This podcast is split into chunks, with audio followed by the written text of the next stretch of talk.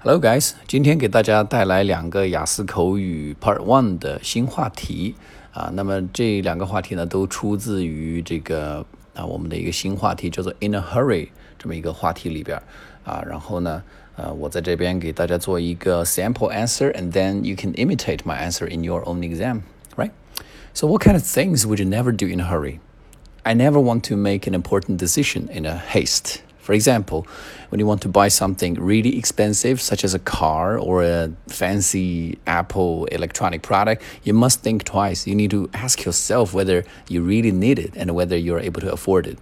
If you buy something unnecessary, which is beyond your solvency, you know, that could lead to a lot of pains and regrets. Do you like to be in a hurry? Most times, I don't like to be in a hurry. As the saying goes, haste makes waste. But there are some circumstances that you must hurry up. For example, when your Uber is downstairs waiting for you, you must get down fast. Otherwise, you might get the driver a fine ticket for parking on the roadside too long.